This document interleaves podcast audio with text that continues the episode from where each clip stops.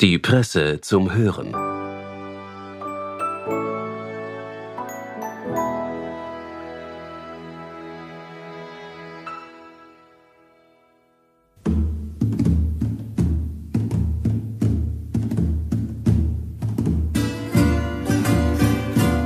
Hallo und herzlich willkommen bei der Presse zum Hören. Heute entführt sie Autor Konstantin Arnold nach Lissabon. Er bringt uns einen Protagonisten näher, der diese Stadt kennt wie kein anderer. Eine Perspektive, die zwar etwas nostalgisch verstaubt klingt, aber doch genau in die Gegenwart passt. In dieser Zeit, in der sich die Sehnsucht von außen nach innen bewegt, Schritt für Schritt. Viel Vergnügen mit dem Text von Konstantin Arnold.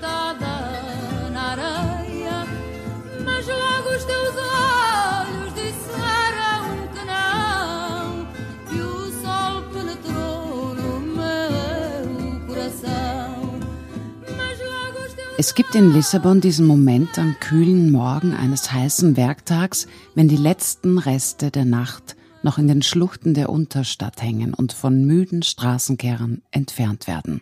Kellner stellen Stühle raus, Menschen müssen irgendwo hin. Sie eilen durch schöne Parks und über weiße Plätze, Boulevards, trinken einen Kaffee, bevor sich die endlose Kette der Ereignisse in Gang setzt und sowieso alle zu spät kommen lässt. Es muss schön sein, einen Grund zu haben, um diese Zeit durch diesen Teil der Stadt zu gehen, dachte ich immer. Aber es gab kaum einen, und niemand, den ich kannte, arbeitete da. Kein Weg führte daran vorbei und keine Lokale, in die wir gingen, oder sonst irgendwer, schon gar nicht zu dieser Zeit. Nur frühe Frauen, die in Bügelfaltenhosen vor geschäftigen Hintergründen sitzen und mit anderen frühen Frauen was Eiliges zu besprechen haben ihr Parfum noch dicht und ungeatmet. Männer in frischen Anzügen sehen ihnen nach. Die Touristen schlafen. Frieden.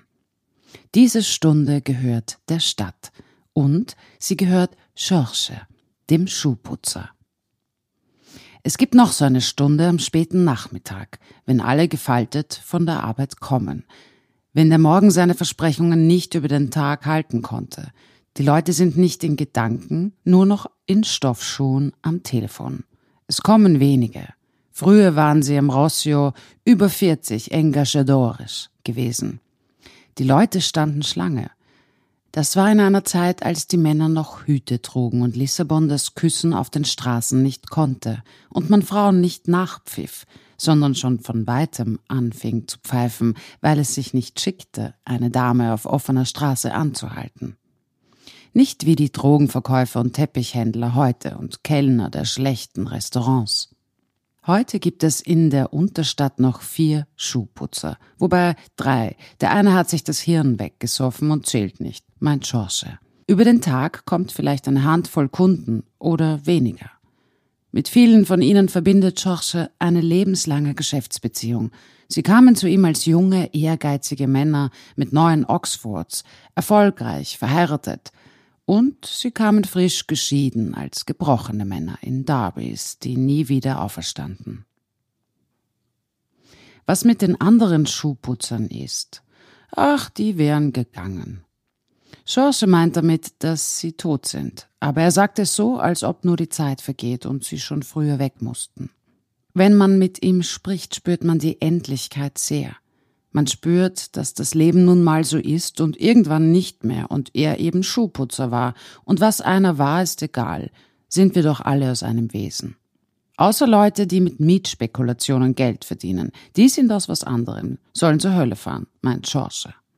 Ich bin auch Investor. Ich investiere in alte Cafés und halte die Bars am Leben. Gehe in die dreckigsten Taschkas.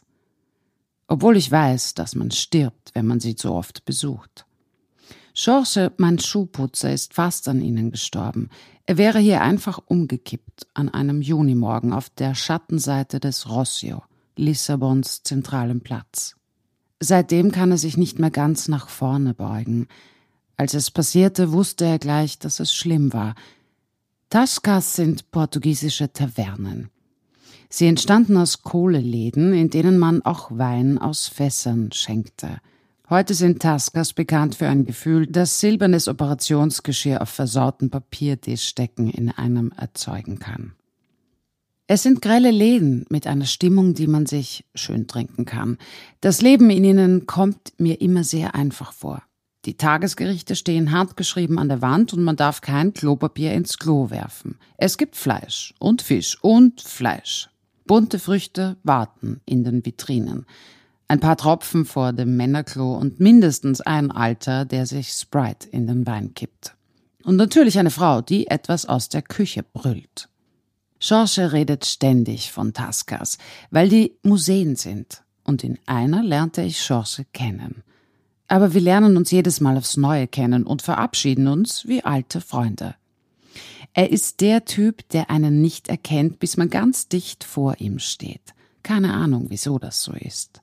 Entweder ist er sehr schüchtern oder sehr vergesslich. Oder er erwartet einfach nichts von niemandem. Das Leben steht ihm ins Gesicht geschrieben, aber ich habe keine Ahnung, was da steht. Alles an ihm ist alt, außer seine Augen, die traurig und erschrocken gucken, aber unbesiegt. Ansonsten wirkt er gebrochen, mit hängenden Schultern und halbfertigen Tätowierungen. Auf seinem Handrücken steht Schor. Die Tätowierungen sind wie Erinnerungen, die er nicht wegbekommt und versucht zu vergessen. Barhäuptig, hemdsärmelig, braun gebrannt, mit Silberkette im Handgelenk und Zigaretten in der Brusttasche. Mit dem Lachen eines Bauchredners, das von irgendwo kommt, wie eine Comicfigur, die den Mund nicht bewegt. Er kann über sehr einfache Sachen lachen und sehr lange und leidenschaftlich reden. Und wenn man selbst etwas erzählt, vom Rossio zum Beispiel, zeigt er auf den Platz und sagt, der, ja, der wäre hier, als ob man noch nie hier gewesen wäre. Als ich das erste Mal zu ihm kam, war ich fürchterlich aufgeregt. So aufgeregt, wie man ist, wenn man sich zum ersten Mal an die elektrische hängt, weil drinnen wieder alles überfüllt ist. Es ist und bleibt das schönste Vergehen. Wie man da so steht und dann bei Schorche sitzt und von oben herab auf seine Glatze guckt und sieht, wie eine die Menschen sehen, erfordert Mut. Die Touristen gucken und machen Bilder von der poetischen Gleichförmigkeit seiner Bewegungen und der routinierten Abgeklärtheit im Terrain. Davon, wie man sitzt und ein altes Handwerk am Leben erhält. Für mich wird in ihm die Stadt lebendig. Er ist das lebendige Lissabon, länger hier als manche Bäume, so lang in Lissabon, dass er selbst Lissabon geworden ist. Von ihm weiß ich alles, was ich über die Stadt weiß und ihre Vergangenheit, die Leuchtreklame auf den Dächern am Rossio, Zigaretten, Uhren, Martini. Nach unserem ersten Mal fragte ich, ob ich seine Nummer haben kann, fürs nächste Mal, und er fragte, wieso? Er sei immer hier, und wenn nicht, wäre er tot.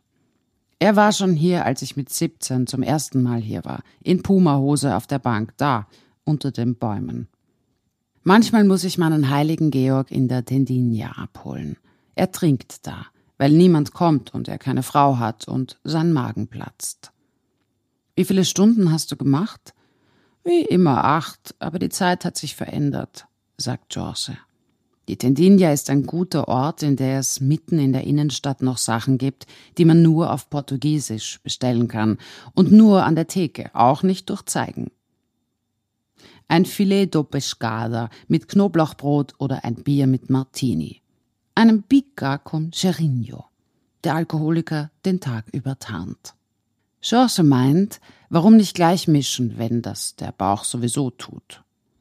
Früher bekam man hier ein Glas Wein für 25 Cent, damals Escudos, man durfte sogar sein Pferd mit reinnehmen.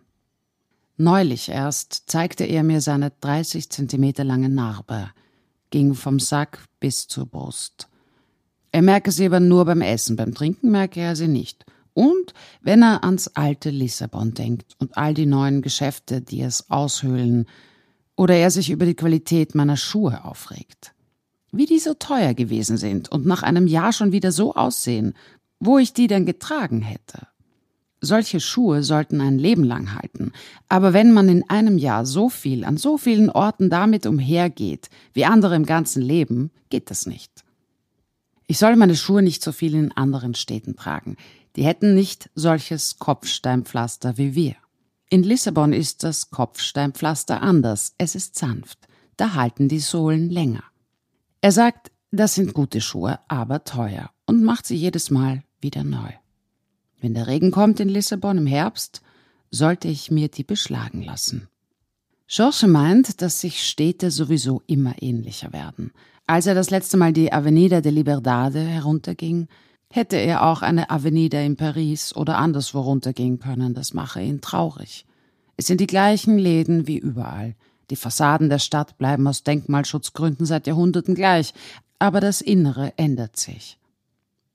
Es ist nicht so, dass früher alles besser war. Es gab viel Kriminalität, Prostitution, Gewalt und Trinken auf den Straßen. Damals waren die Messer zum Klauen da. Heute sticht man damit zu.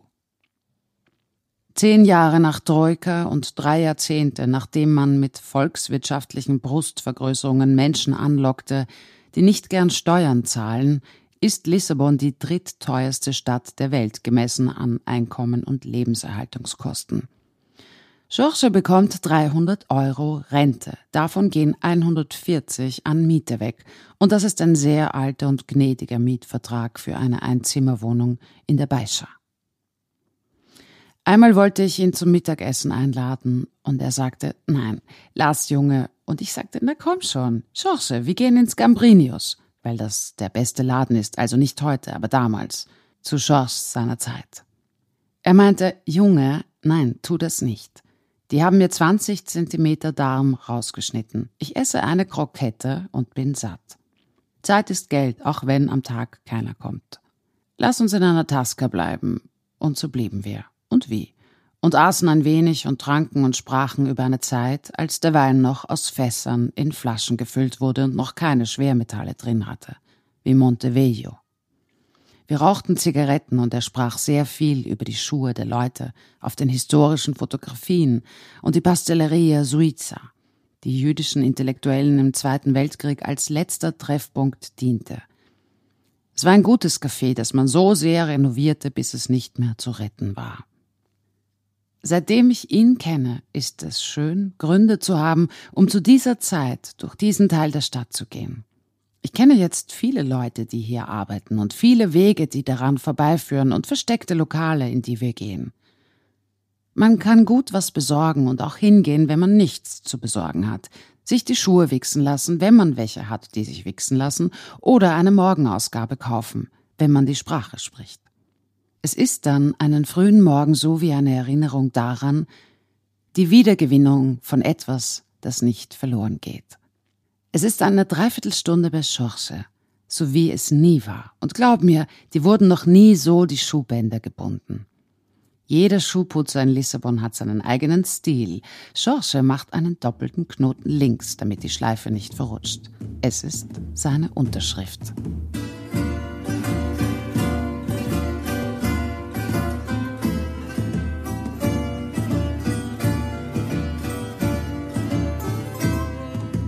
Das war der Text von Konstantin Arnold aus dem Spektrum.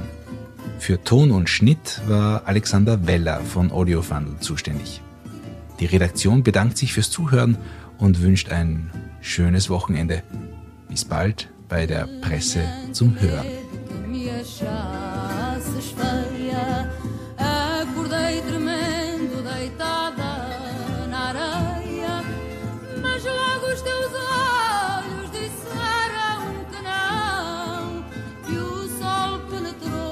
Presse Play.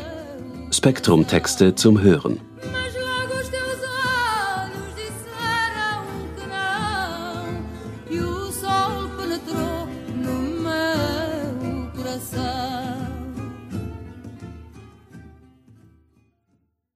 Sind vier Stunden Wagner nicht unglaublich fad? Aber wo? Braucht ein Orchester unbedingt einen Dirigenten? Nein. War Mozart seinerzeit wirklich ein Popstar? Ja, klar darf ich im Konzertsaal auf keinen Fall applaudieren, wenn mir eine Stelle besonders gut gefällt. Also Mozart hätte sich gewundert, wenn du es nicht getan hättest. Ah, wirklich? Dann ist die klassische Musik ja vielleicht gar nicht so klassisch. Da muss ich jetzt ein bisschen ausholen. Presse Play. Klassik für Taktlose. Der Podcast für musikalische Einsteiger und Klassikfreunde, die es ein wenig genauer wissen wollen. Klassik für Taktlose ist Teil des Klassikkanals Musiksalon. Zu finden auf diepresse.com-podcasts und überall, wo es Podcasts gibt. Mit Katrin Nussmeier und Wilhelm Senkowitsch.